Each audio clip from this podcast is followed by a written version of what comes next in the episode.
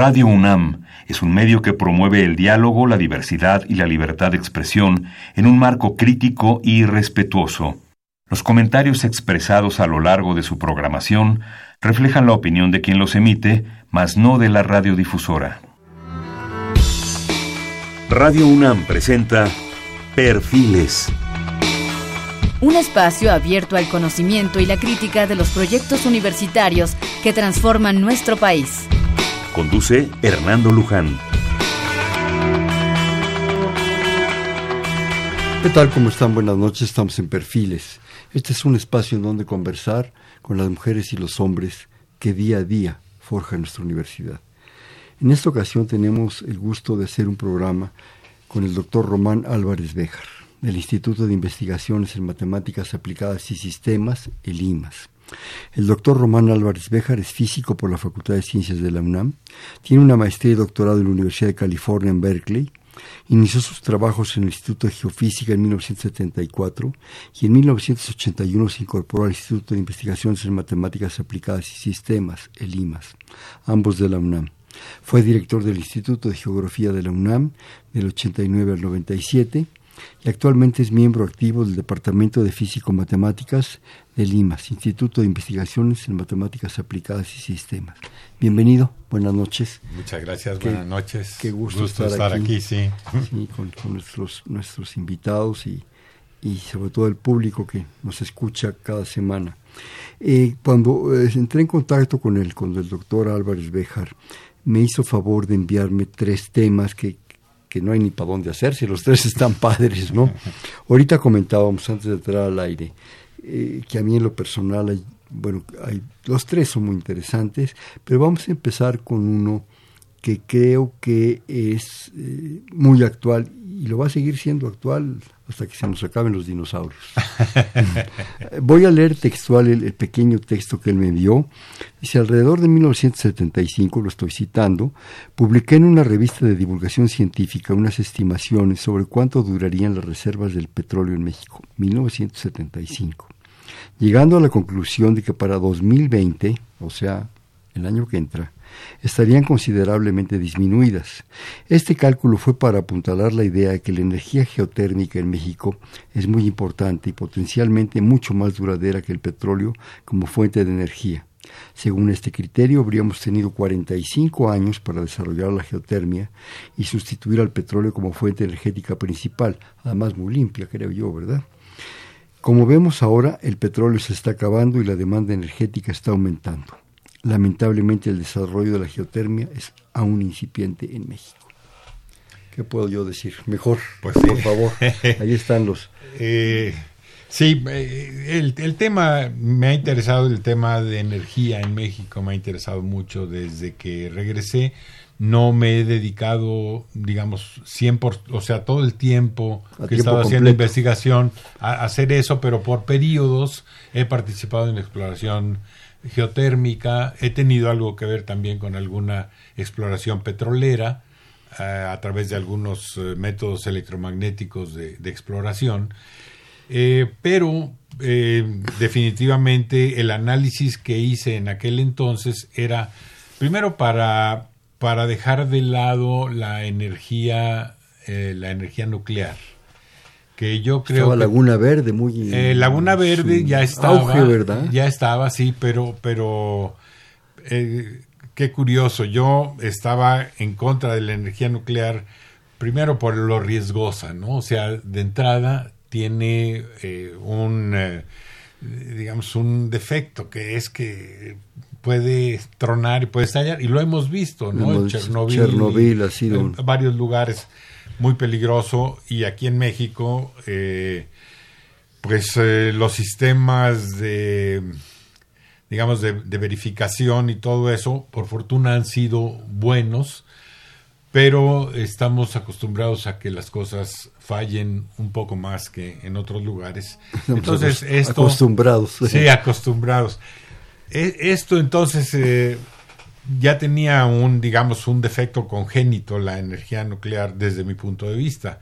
Y el otro es que como no tenemos uranio, entonces hubiéramos tenido que importarlo. Y, claro, entonces eso se veía como una dependencia. Yo decía, pues vamos a importar de los Estados Unidos y crea eso, crea una, una dependencia que pues, tampoco me gustaba. Entonces, eh, estuve abogando por el desarrollo de la geotermia y esto, pues eh, la, CFE es la que ha estado desarrollando eso. Al principio era con insumos que a Pemex ya no le servían, eran plataformas de perforación que llegaban a 3.000, 4.000 metros cuando ya eh, el petróleo andaba más abajo que eso. Y el caso es que le pasaban algunas de esas plataformas a la CFE y la CFE entonces hacía pozos geotérmicos y así eh, hemos llegado, yo ahorita no estoy seguro de cuánto tengamos como producción, pero debe ser como entre 5 y 7% eh, geotérmica en el país. Y bueno, eh, me puse a calcular eh, de una manera muy gruesa cuánto nos duraría el, el petróleo. El, el, cálculo es relativamente sencillo porque dice uno, bueno, ¿cuánto petróleo? ¿Cuáles son las reservas mundiales de petróleo? Eso está en muchos lugares, se puede bajar de internet, todo lo demás. Y, y la suposición era decir, bueno, México debe tener eh, digamos que entre 9 y 12% del total. Mundial. De, mundial. Veíamos cuál era el, el consumo en México, las exportaciones, etcétera. Y entonces era claro, bueno, resultaba de esos cálculos que alrededor del 2020 no es que ya no fuera a haber una gota de petróleo, pero lo que significaba el petróleo para el país en aquel entonces era mucho más y lo fue durante muchos años que lo que es ahora, ¿no? Un, par de interrupciones. Sí. En ese momento, 1975, en este cálculo, ¿vieron el factor de aumento de automóviles y aumento de población? ¿Se calculó también? No. Porque. No, no, eso viene a agudizar todo. Cantidad de carros de 75 a este año, pues yo lo vemos simplemente en la Ciudad de México. Y la población, la, población. Aparte de otros consumos, Entonces eso no estaba considerado. No, eso no estuvo, no, no estuvo, con, no, si hubiera estado considerado hubiera salido peor el cálculo todavía. Pero sí, eh, la cosa es que esto ha crecido, ha crecido mucho, la demanda ha crecido mucho, pero ahora regresamos, ahora somos dependientes, no de la energía nuclear, somos dependientes del petróleo. ¿verdad?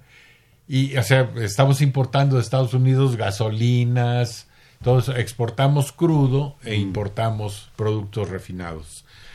Y, y, bueno, estamos viendo las consecuencias de esto. Yo nunca me puse después a pensar cómo vamos a ir llegando a eso, pero es muy claro ahora, ¿no? O sea, eh, subidas de precios, mayor, mayor, demanda, subidas de precios. como la que pasamos. Exacto, como las que pasamos y no está descontado que no la volvamos a pasar, porque, porque estas cosas, pues eh, dependemos mucho del, del exterior, que era lo que a mí me horrorizaba en aquel entonces respecto a la energía nuclear, y ahora lo estamos con el mismísimo petróleo, ¿no? De hecho, eh, nunca se consideró, bueno, la cuestión de investigaciones alternativas, geotermia, energía solar, energía eólica, no, se veía, ¿no? Eh, ¿no? Se veían muy poco porque, porque el motor de esto era Estados Unidos en aquella época. China todavía no pintaba, Europa pintaba muy poco en esa dirección, pero por ejemplo, eh, los precios del petróleo subían y entonces se le metía dinero a las a las energías alternativas. El precio del petróleo bajaba y todo eso se olvidaba, ¿no? Entonces se olvidaba la geotermia. Bueno, se olvidaba relativamente. En Estados Unidos ha habido geotermia desde hace mucho tiempo, campos muy importantes y todo eso. En los países en desarrollo, y entonces lo éramos y ahora creo que seguimos en las mismas, eh, resulta que uno no tiene dinero suficiente para, para digamos, atacar tres o cuatro frentes energéticos simultáneamente de manera importante. Entonces, eh, el, al petróleo se lo estaba llevando todo y era el que más producía y todo eso, pero entonces nos olvidamos de la geotermia. Bueno, no, muy relegada la geotermia, la solar prácticamente no existía. esto vino con los el, mejoramiento de los paneles solares, ¿no? Que ha sido ha sido enorme. Y, y entonces ahora sí se pueden plantar granjas muy importantes y la eólica todavía menos en, en, aquel entonces. De todo esto tenemos como muestras en México y tenemos potencialmente pues, eh, la cuestión de energía eh, solar es enorme, ¿no? mucho más que, que la eólica. Este, y la geotermia, pero la geotermia está ahí, está todo vinculado. Tenemos un eje volcánico de más de mil kilómetros. No quiere decir que en todos lados pueda uno perforar y todo eso, pero, pero, pero hay países que no tienen ni la mitad de eso, ¿no? Y algunos países son totalmente inviables para energía geotérmica, pero México es muy importante y ha tenido una planta desde siempre en Cerro Prieto, allá en Baja California, eh, una planta productora que pues, ha sido muy, muy importante, ¿no? Muy importante. Eh, no solo no se invirtió en otras energías alternativas en 1975, sino se descuidó la petroquímica, se descuidó la cuestión de eh, transferencias tecnológicas para generar a partir de petróleo otras alternativas y no estar exportando, digo, vender petróleo y traer gasolina. Entonces todo eso se descuidó. En ese momento ya estaba Cantarel.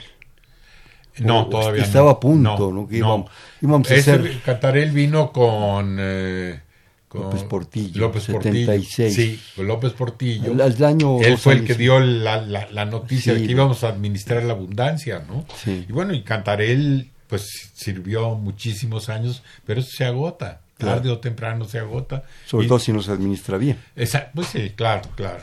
Sí, bueno, los, muchas cosas criticables en ese sentido, eh, muy, muy lamentable. Eh, ojalá que ahora la, la, energía geotérmica repuntó en los últimos años, hay, hay más de eso, hay más exploración y eh, pues yo espero que la producción también aumente considerablemente. Eh, por lo menos hay mucha más conciencia del, del, problema ahora. Claro.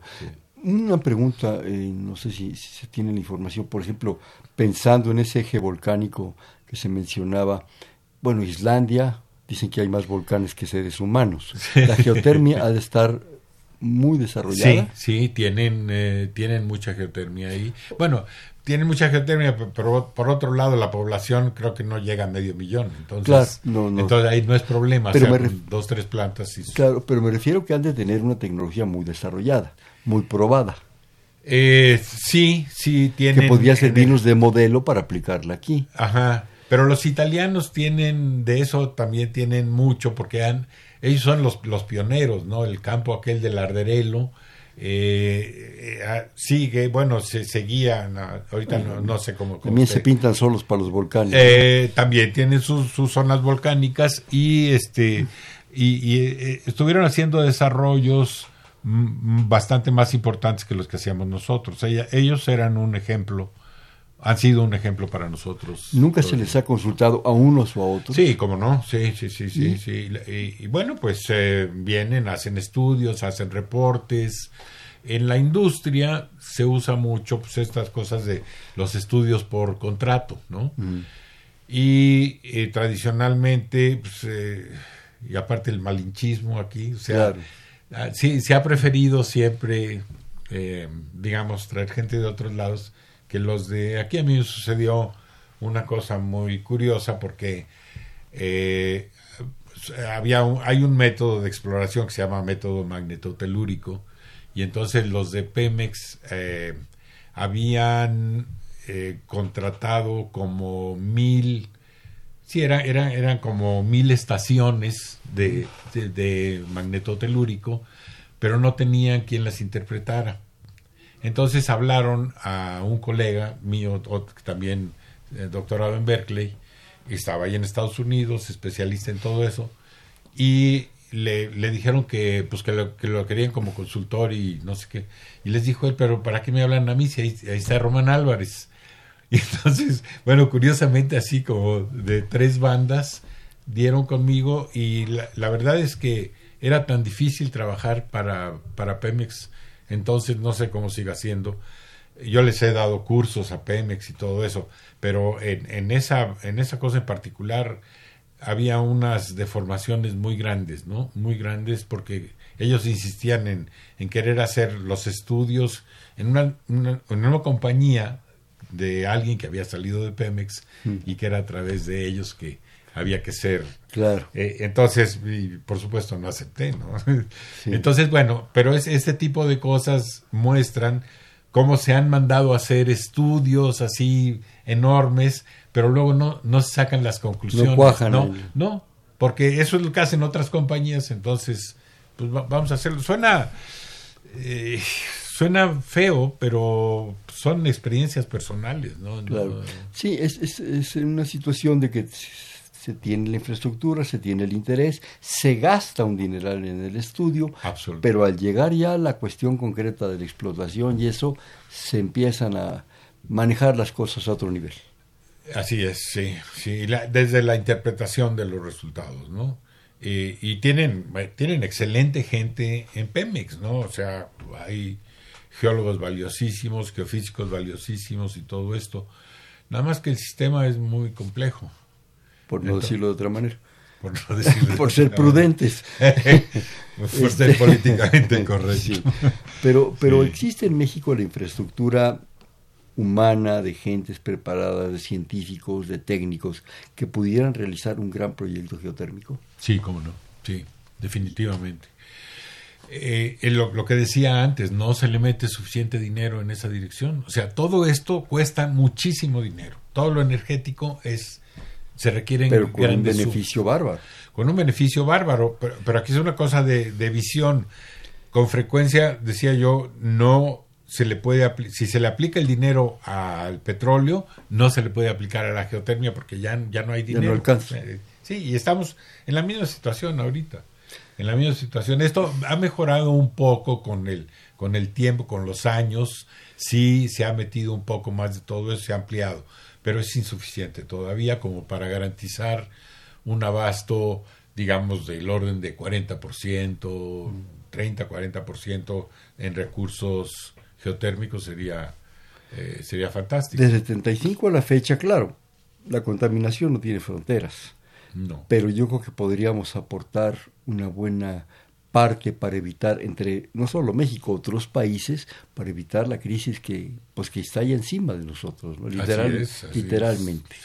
cuál es el futuro ¿Qué, qué se percibe qué, qué prevés en el futuro qué va a pasar porque el, petróleo como decíamos los dinosaurios ya están cabeceando no ya ya eso va va para abajo pues eh, un escenario podría ser no suficiente energía, ¿no? O sea, México está creciendo en, en, en, energía y tampoco tengo el, el, dato más duro, no más reciente y todo eso, pero, pero digamos que está creciendo entre 5 y 7% anual. Anual. Sí. Entonces es, es, muy fuerte y, y eso, le, la, la base de la generación eléctrica son las presas y después vienen eh, venían las, las generadoras de, de, carbón en alguna época que ahora se está queriendo revivir malamente por porque son súper contaminantes. Eh, después las de petróleo, eh, que también era en Manzanillo, hay una generadora base, hubo una generadora base de petróleo y ya se cambió a gas, pero era una o sea, se iba uno del DF que estaba súper contaminado y de repente si el viento llegaba en la dirección en la que estaba uno en Manzanillo, con el mar enfrente y todo tan bonito, y era un verdadero cochinero de, eh, en, la atmósfera, ¿no? Por, por lo que estaba emitiendo la planta. La cambiaron a gas, que es mucho más eh, amigable. Eh, limpio. sí, más limpio. Entonces, pues ahí está, está cambiada.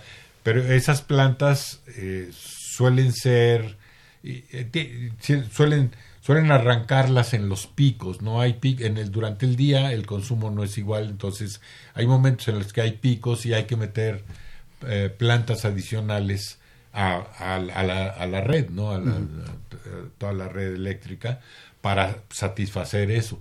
Entonces, en el futuro, pues, ¿qué, qué va a pasar? O sea, si no tenemos, si, si no, no tenemos petróleo, si no tenemos, si no tenemos gas, entonces, y las hidroeléctricas, pues van a seguir manteniendo, suponiendo que los niveles de agua en cada año se rellenan y todo, que también tiene sus bemoles.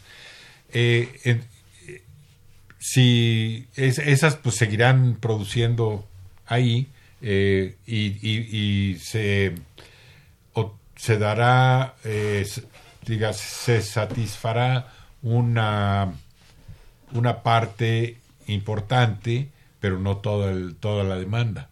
Entonces va a haber seguramente cosas de ese estilo, a menos que, se hagan unas inversiones que no se ven, ¿no? O sea, no se ve cómo ¿Cómo va a, llegar eso? Sí. En los otros países, ¿qué actitud se está tomando? Italia, Islandia, Estados Unidos, Francia, eh, ¿están invirtiendo en, a geotermia? En, Europa no, porque no todos tienen geotermia, ¿no? Italia tiene. Italia sí. Italia sí. Eh, la zona del Pero Alemania pues es, es, eh, es energía nuclear. Y muchas, muchas zonas en, en Europa son energía nuclear porque no, no, tienen, no tienen para dónde hacerse, ¿no? Entonces, eh, con, con salvedades como las de Italia, este, eh, que, tiene, que tiene geotermia. Y, y, luego la población tampoco crece tan rápido como la nuestra, por ejemplo, como la nuestra ha crecido.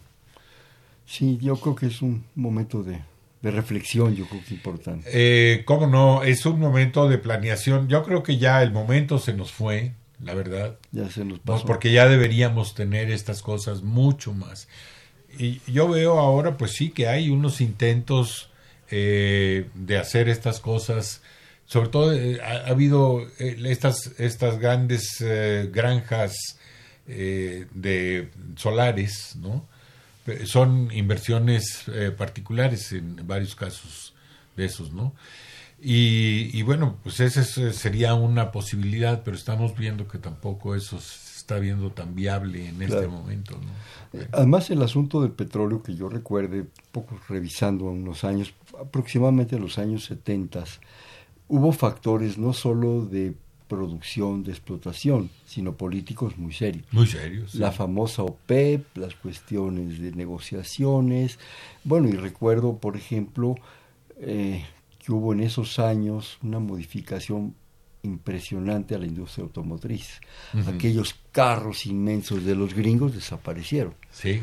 Fue la entrada del carro compacto, ahorrador. El europeo. En aquel entonces los chinos no pintaban, los, los indios tampoco. Pero de, tipo más, sin láminas gruesas, de, plástico para que pesaran menos. Para que pesaran menos, sí. Los carrotes aquellos inmensos, ¿verdad? Que que verdaderamente consumían, había que traer a pajaritos conectados, ¿no?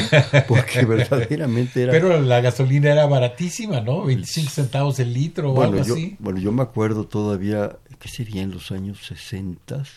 Mi padre cargaba su carro con gasolina de 55 centavos, que era ah, color amarillo en las bombas. Cuando todas las bombas tenían de lado, eh, unas pelotitas que daban vueltas. Sí, sí, sí, sí. Y uno que me dijera que para ver si estaba saliendo de gasolina. Y el charrito aquel de Pemex. El charrito de Pemex, sí, sí.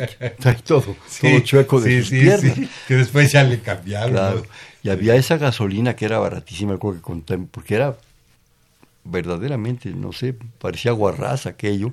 Sí. Y creo que nada más había otra gasolina de un poquito mejor de calidad. mejor octanaje. Yo, la, verdad, no, no, me acuerdo que sería el equivalente a la verde, más o menos. Y ya después quitaron esa y vino la, la, roja, digamos, que supuestamente no nos contamina.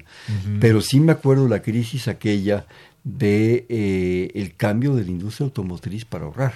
Sí. Para ahorrar, porque y los apagones tuvimos también.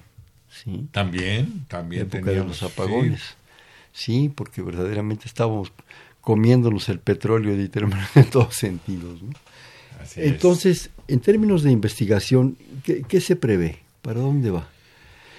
Pues, se, está, eh, se, está invirtiendo en investigación de, este estilo de geotermia. De eh, hay muchos lugares, sí. en México me refiero. en que aquí también se está haciendo, pero de una manera muy modesta, ¿no? Yo sé de programas en la UNAM sobre geotermia que han tenido un financiamiento que se les ha retirado en los últimos años, ¿no? O sea, o se les ha retirado, se ha restringido. Eh, muchísimos son, son grupos muy serios de investigación, pero que no tienen los lo suficiente para, para seguir adelante, ¿no? Entonces, pues vamos a tener que seguir comprando tecnología que están desarrollando en otros lados con, con más eh, visión, con más capacidad económica. Todo eso, eso es lo que yo, yo, yo no veo que vayamos a salir con un, un proyectazo para echar eso para adelante y que proliferen los grupos. Han crecido, pero muy lejos de lo que requerimos, ¿no? Muy lejos. Así como eh, leíamos hace un momento ese pequeño párrafo, esa, ¿cómo llamarla? Predicción del 75 al 20, ¿sí? De que en esos años, en esos, ¿qué? 45 años, entraríamos en una situación crítica. ¿Te atreverías a hacer otra predicción? eh, no, no me atrevería a hacer... Pero la voy a hacer. Porque no, no he tenido digamos, estos datos en, la, en la, mano, no estoy totalmente metido ahí. En la imaginación. Eh, pues eh, la tendencia, la tendencia que se ve es, es que eh, esto tiene que seguir subiendo de precio. Porque. Es el precio litro gasolina. Sí, sí. Sí, porque no, no, no se ve. Es esta idea de, de que vamos a producir una gran cantidad de, de petróleo en el futuro próximo. los campos petroleros se desarrollan en términos de, digamos, 5 a 10 años y son muy productivos. Porque son muy productivos, porque si es una inversión minera, esa requiere de 30 años para maduración, para recuperar lo que se le tiene que meter ahí, todo eso. En México, pues eh, los canadienses están eh, metidísimos en, en, la parte esta de, de, la minería, ¿no? Hay grupos mexicanos también fuertes y todo eso, pero, pero no son, digamos, el, lo que va a resolver el, el, el problema en ese sentido. Entonces, yo me atrevería a decir que si seguimos, que por fortuna eso ya está tendiendo a cambiar, eh, el, el, consumo, los coches están cambiando a coches eléctricos, por fortuna. Entonces eso va a disminuir la demanda, pero el precio del petróleo, pues, ¿qué pasa con un insumo que se empieza a achicar? Claro. El precio se, va para arriba, ¿no? Sí, la oferta y la demanda. La oferta y la demanda, ni más ni menos. No hay de otra. No hay de otra. Entonces, eh, pues eh, eso es lo que, lo que se puede ver ahorita, ¿no? ojalá que... ¿Pero qué estamos hablando? ¿20 años? ¿30 años? No, no, estamos hablando yo de 10 años, ¿no? 10, 15 años y somos... Porque cada rato nos avisan, bueno, no sé qué tan cierta sea la información, se acaba de descubrir una nueva reserva de tantos miles de millones de no sé qué tantas cosas. Pero nada como Cantarel, ¿no? Sí, ¿no? Cantarel, pobre Cantarel le brotó y a él no le quedó nada, ¿no? Sí, no, sí, y se fue, ¿no? La, la abundancia se, hizo nada. se, nos, se, fue entre las manos. Se invirtió en la colina del perro. este, pero para mil colinas del perro. Pero, sí, sí, este, se ha dicho que no hace mucho que serían en diciembre, enero, que se acababa de descubrir, creo que por la zona de Tabasco, en fin, algún nuevo yacimiento importante, digo, no él pero sí importante. y, las, las donas famosas estas de, del Golfo y eso, pero no son como aquello. ¿no? No, no son como aquello. Y, bueno, los recursos profundos, pero pues los recursos profundos requieren mucho dinero y, y, ahorita pues eso está frenado, ¿no? Entonces, o sea, para que eso produzca necesitamos cuatro o cinco años para que empiece a, producir. Bueno, tan estamos en crisis que nunca habíamos visto este asunto de, pues literalmente, una situación crítica de, de la gasolina, lo que está pasando. Ni, lo imaginábamos. Ni nos lo imaginábamos, ¿no? Eso, eso muy difícil de imaginar. Lo más que se sabía es que los litros no eran litros, eran de 900, ¿verdad? Las, Y ciertas gasolineras y las clausuraban y todo. Pero lo que está pasando no lo imaginábamos. No, y no, y no, este, no está descartado que episodios de estos ocurran por, Con cierta por una cosa o por otra, ¿no? Claro, sí hay muchos intereses ahí metidos. Sí, sí, sí. Eh, hacer un, corte de estación, por favor. Estamos en Perfiles es un espacio en donde conversar con las mujeres y los hombres que día a día forjan nuestra universidad. Estamos platicando con el doctor Román Álvarez Beja del Instituto de Investigaciones en Matemáticas Aplicadas y Sistemas, el IMAS. Estamos con ustedes en el 5536 8989. Les repito, 5536 8989. The promised kiss of springtime that makes the lonely winter seem long.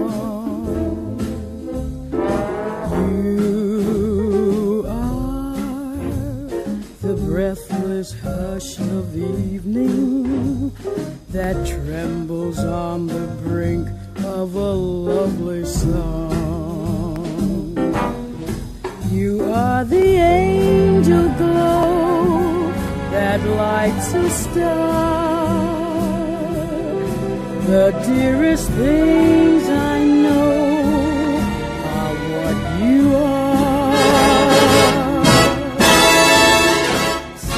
¿Qué tal? Buenas noches, estamos en Perfiles, espacio en donde conversar con las mujeres y los hombres que día a día forjan nuestra universidad.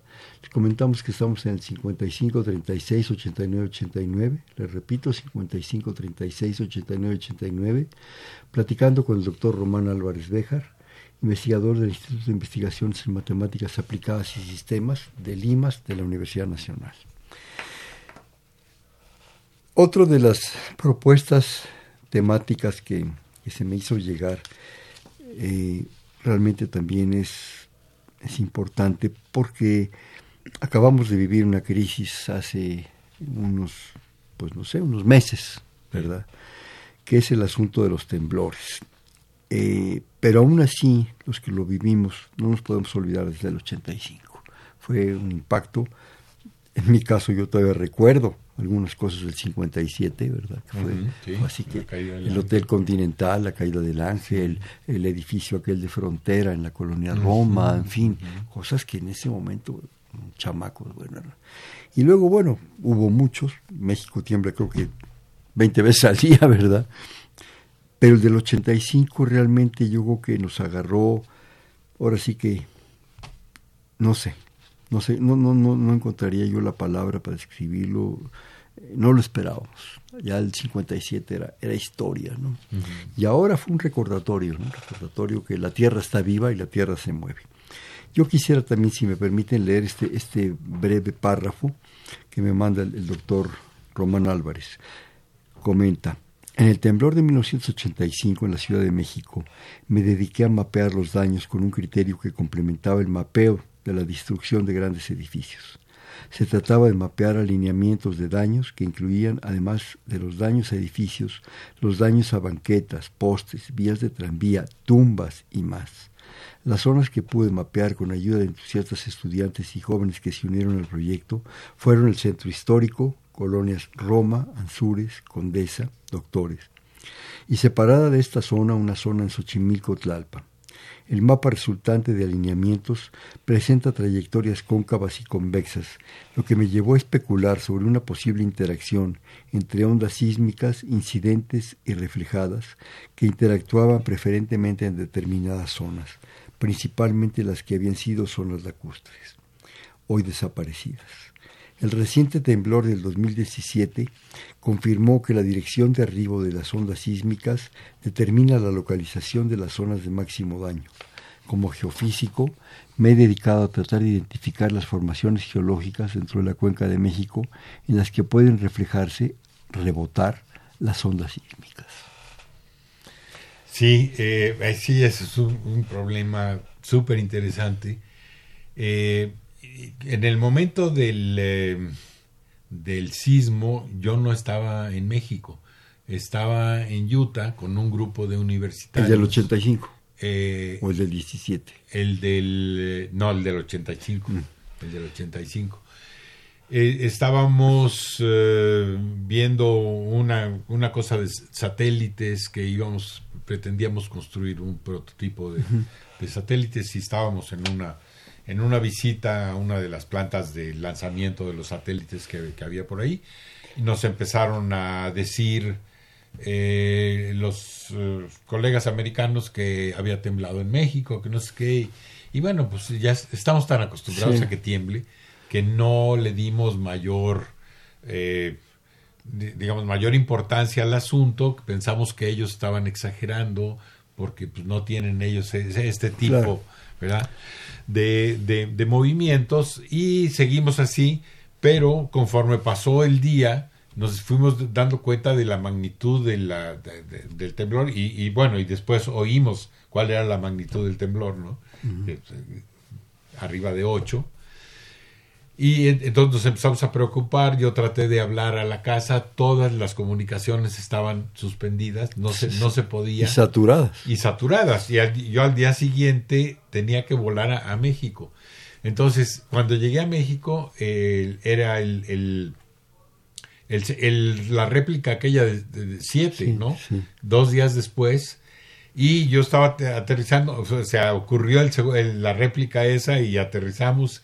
En fin, y llegué a mi casa y, bueno, pues al ver eh, todo el desastre desde lejos, todavía no lo veía de cerca, dije yo, bueno, pues hay que ir a, comprar pilas, a comprar agua y mandarla, y, eh, todo lo que hacíamos todos en ese momento, ¿no?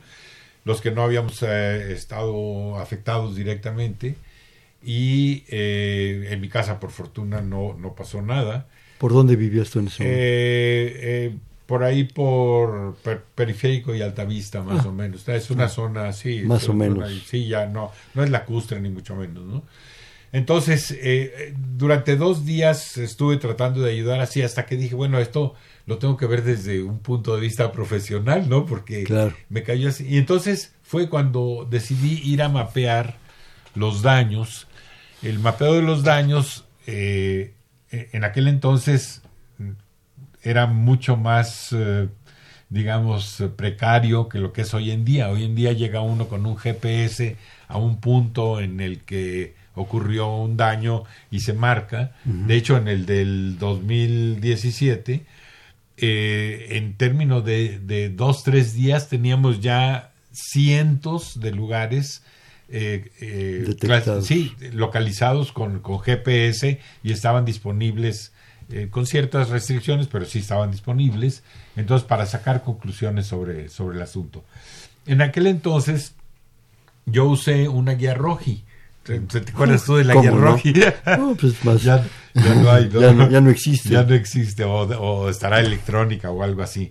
Entonces usábamos guías rojis para ir eh, entre las calles fulano y mengana aquí veíamos un además era muy completa y muy útil ¿eh? sí cómo no, no. Entonces ahí empezamos a, mapear todo eso.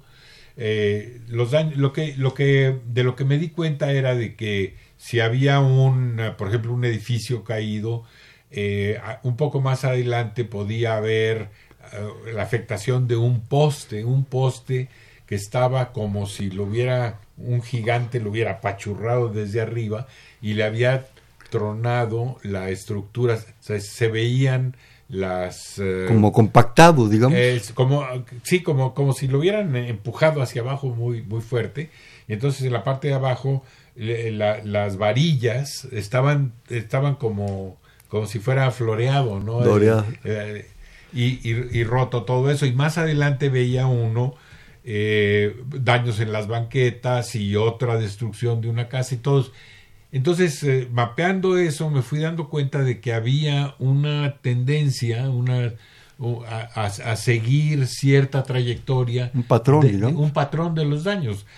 Inclusive me metí al, al, Panteón francés y para sorpresa de, todos, porque se, se ha mencionado... y eh, exacto, sí. Este, me metí ahí a mapear y resulta que tumbas de, menos de un metro de altura estaban tronadas también. Entonces, e, eso, digo, los edificios de cinco pisos y de todos estos son los más escandalosos definitivamente en cuanto a derrumbes y todo. Pero, pero esto eh, indicaba que ahí había habido un proceso y eh, finalmente, después de hacer el seguimiento de esto con las brigadas que yo tenía y todo eso, fueron, entonces cubrimos un área importante y, y me pude dar cuenta de que estas, eh, estos daños tenían patrones muy definidos. Entonces, en el mapa se puede apreciar, tengo un par de publicaciones sobre eso, se, puede, se podía apreciar muy bien cómo eran, eran unas curvas con, con cavidad hacia un lado hacia el otro, y eso me dio la, la idea eh, de que había una interacción entre ondas muy fuerte, y yo, yo dije, bueno, pues puede, ser una donde se juntan dos ondas viendo en, la playa cuando se retira una ola y viene la otra para acá. Y entonces ves, se siente un, un como un, impacto, un, choque, impacto, un choque de las dos y, el agua sale para arriba. Entonces me, me dio la impresión de que eh, en ciertos lugares como la avenida Álvaro Obregón, en donde había, te acordarás que había tranvías ahí también. Sí, como no, el, tren Valle. El tren, sí, exacto, y luego le echaron, le echaron eh, asfalto, asfalto encima y lo taparon. Bueno, ahora con el, en el temblor estaban los rieles rotos hacia, sí, hacia arriba, pero de la, de la forma más difícil de, de romper un riel, ¿no? Y además rieles de acero. Rieles de acero, los rieles del tranvía, salidos en varios lugares. Eso, eso lo que me indicaba era que había habido una, una fuerza de abajo hacia arriba muy fuerte y muy local, ¿no? Muy porque eran dos metros, el daño estaba en dos, tres metros, ¿no? Entonces, bueno, con esa idea eh, empecé a ver eh, si eso, esa cosa era, tenía sustento en términos de que las ondas se regresaran de alguna manera, o sea, que llegaran a un obstáculo y rebotaran. Y efectivamente hay formaciones que son formaciones profundas en el Valle de México, en donde tiene uno eh, estos es, cosas muy densas, ¿no? algunas de ellas volcánicas, en donde las ondas pudieron haber rebotado. rebotado. Eh, esto, eh, el, sismo del 85 tenía en Michoacán en, la costa michoacana tenía su epicentro. Entonces de ahí salieron las ondas y, llegaron a una zona de la ciudad en la que esos reflectores que yo localicé eh, podían ser los que rebotaban. Hasta, hasta ese punto, pues no había, yo lo documenté todo eso. Pero ¿qué pasa ahora con el, el temblor del 17? En donde la zona, ah, bueno, debo agregar que entonces la zona del centro fue la más afectada Fui a Xochimilco también, en donde había daños en las banquetas, en algunas cosas. No, no había gran cosa en el del 85 mm. en Xochimilco. Sin embargo, en el del 17 hubo muchísimos daños. En, y Xochimilco fue muy afectado. muy afectado. ¿Y de dónde venían las ondas esas? Pues ahora venían francamente del sur. El epicentro estuvo al sur y las formaciones de hay la Sierra de Santa Catarina y todo eso es un reflector potencial de estas ondas. O sea, ahí pegó. Ahí pegó y ahí rebotó. ¿Y en dónde hace este efecto más, eh, digamos, más intenso? En las zonas lacustres, o sea, o que fueron lacustres que siguen con, una cantidad de agua impresionante. Cualquier edificio que están haciendo, que siempre eh, ahora excavan, no sé, 10, 20 metros hacia abajo, si no meten bombas antes de hacer una protección ahí, entonces eso se llena de agua, porque el nivel freático está a ese nivel, ¿no? No sé, a, mí se me ocurriría que un impacto en una zona, un impacto de onda, en una zona dura, digámoslo así, sería más, eh, con mayor efecto, porque la estructura misma va pues lo va, lo va a absorber, lo va a reflejar. Que en una zona donde la onda puede, digámoslo así, flotar. ¿O estoy equivocado? Sí. Sí, sí, estoy equivocado. Viva la sinceridad. es que es la sensación de, digamos así, personal, ¿no? que si pega en una montaña, aquello puede, por el mismo efecto duro de la montaña, ser más, más eficiente, por decirlo de alguna manera, ese efecto de golpe, ¿no? No, porque eh, digamos que eh, en ese caso hay una onda transmitida y hay una onda reflejada. La onda transmitida, si va viajando por un medio acuoso, tiene una velocidad baja. Al llegar a la zona dura, tiene una velocidad más alta. Entonces, y hay una, una onda reflejada que la reflejada con otra que está viniendo, que está llegando, son trenes de ondas, ¿no? Entonces interactúan. Y no son aisladas. No, no son aisladas. Entonces, este, en, en, en, un medio deformable, y es un medio plástico, ¿no? O sea, no es un. un lodazal. O sea, sí, sí, entonces, eh, ahí eh, entra y es un fenómeno superficial, además, porque, por ejemplo, los daños en, en el metro, que ya había, no, ahí, ahí hubo muy pocos daños, ¿no? Eh, pero estaba eso a que 5 metros, 8 metros de profundidad, lo que fuera. Entonces sí se deforma la capa más deformable, que es esta capa arcillosa, saturada, eh, en fin, y, y, eso sigue siendo una, digamos, una propuesta de mecanismo y estas cosas como no ocurren, o sea, no ocurren tan frecuentemente por fortuna. De ese tamaño. De ese tamaño no.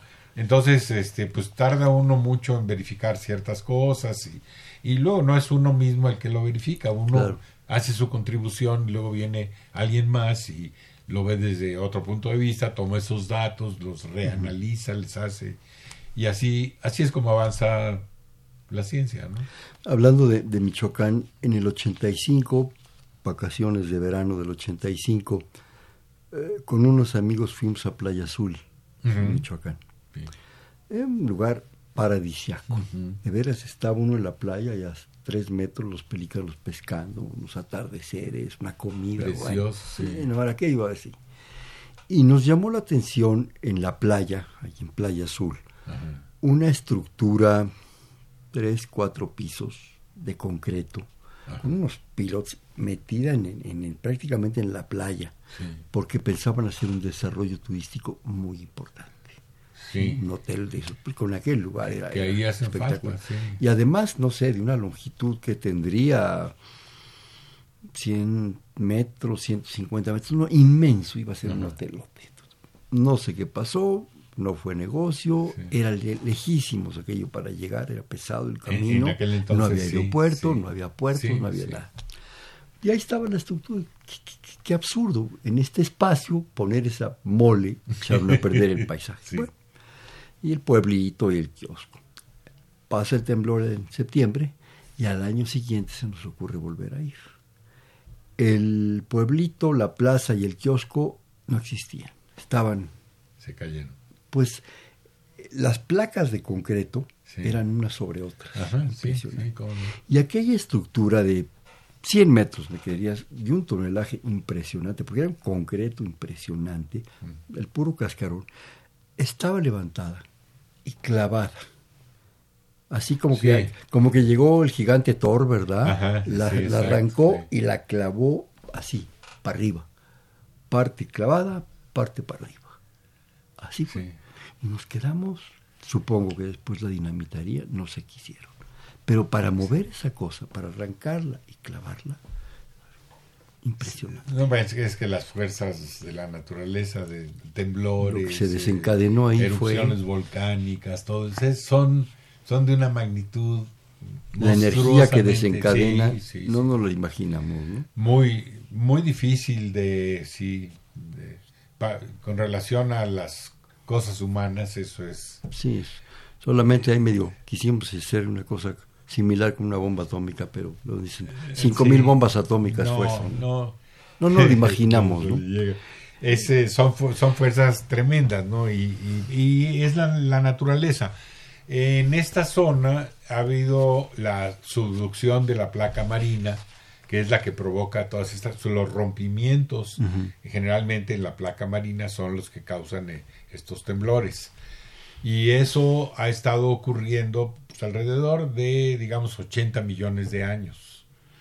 en, esa zona, ahí el, eh, la placa marina ha estado eh, subduciendo. Se, va para abajo. se va para abajo. Y, y, a, la hora que va para abajo, pues suele romperse en ciertos lugares por ciertos fenómenos y es, es entonces se desencadenan fuerzas enormes, enormes. Es impresionante, ¿no? A mí aquello me, sorprendió mucho. Me hizo favor el, doctor Román Álvarez de enviarme otra, otro tema, pero hay una cosa que comentábamos que yo no quisiera, nos quedan escasos seis minutos, yo no quisiera dejar de lado. Eh, no te importa que si mejor le damos prioridad no, a no, no, no, no, este, yo creo que es importante que una gente que ha estado en diversas propuestas de investigación, información de gentes, eh, nos hiciera el comentario de la importancia de invertir en investigación. y vaya, acabamos de dar dos ejemplos importantes, de invertir en formación de gentes, de lo que se necesita para que en un momento dado eh, avancemos. Yo creo que comentábamos hace un momento una frase que me encanta de Benjamin Franklin que decía que eh, hay que invertir, aunque sea muy caro aparentemente, en, investigación y en educación. Si no, realmente esto realmente queda, queda trunco. Y yo he manejado en este programa, me han dado la libertad de que hacer investigación es muy caro, pero no hacerla es más. Eh, eh, pero no hacerla es más. Pero no hacerla definitivamente. Eh, ¿Qué opinas tú de, de hacer investigación, de qué tenemos que hacer? A dónde vamos, qué necesidades tenemos, no solo en invertir dinero, sino en formar gente. Ese es el mejor capital. Fíjate que muy recientemente eh, hice un análisis de los egresados del posgrado en ciencias de la Tierra que tiene la UNAM. Y eh, eh, eran alrededor de una población de como de 250 egresados en maestría, como 170 en doctorado y todo esto. Y eh, por lo que hace a la UNAM, creo yo que ha estado produciendo eh, los cuadros que van a dar de investigación, porque esto hay que multiplicarlo, ¿no? Claro. Entonces, la, la, UNAM ha sido un semillero para que otras gentes vayan a universidades de provincia y, y hagan una labor ahí como gente preparada para preparar a su vez a más gente. Claro la, situación de, la, de las ciencias de la Tierra en México, de la época cuando yo regresé eh, del doctorado, 75, 74, este, ha cambiado muchísimo, ¿no? Entonces teníamos, eh, teníamos una cantidad de deficiencias enormes que a través del tiempo, los estos 40 años, 45 años que llevo en la UNAM, ha ido mejorando, pero no a la velocidad que quisiéramos. No, o sea, falta velocidad. ¿Por qué ha sido esto? Generalmente porque no se le invierte lo suficiente a la, ciencia. Hemos estado con una especie de zanahoria enfrente de nosotros, que es el 1% del de, aplicado a la ciencia en el Producto Interno Bruto, y no nunca hemos llegado a eso. Nunca se ha alcanzado la zona Países como Corea, como otros lugares así, están aplicando el, el 4, el 5%. Entonces uno ve la diferencia y eso es, es una regla de tres, ¿no? Tanto metes a esto y tanto vas a sacar del otro lado. Y si no le metes, pues es muy, es muy difícil, no sacas nada. Y lo que estamos viendo son, eh, digamos, como que arrancamos y luego nos frenamos, ¿no? Eh, así tiene eh, alguna, ha tenido pues el acierto primero de financiar mucha gente que va al extranjero, que regresamos, estamos aquí, hacemos... Estás hablando de tu época. Pie de cría, sí.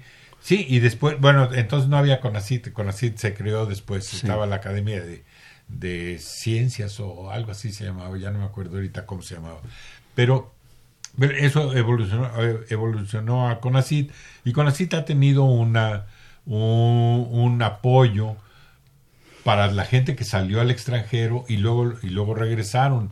Y ha habido una serie de cosas así que ha permitido que eh, el grupo científico no se disperse, no se vaya de México, cosa que antes ocurría con mayor frecuencia. Entonces esto ha crecido y, no, lo que digo para ciencias de la Tierra puede ser cierto casi en, todos los otros lugares. Eh, entonces lo, lo, que hay que seguir haciendo es, es invirtiendo en esto, ¿no? Todo lo que podamos para que... y estas cosas son de años también, es igual que la extracción petrolera. Vamos a tener varios años, pero estamos ahí, tenemos con qué, lo que necesitamos son facilidades para, para, para poder hacerlo. ¿no? Sí, no son procesos ni, ni proyectos sexenales. Es, hay que, hay que planearlos a 20, 30, 50 años, porque es como debe percibirse la, propuesta.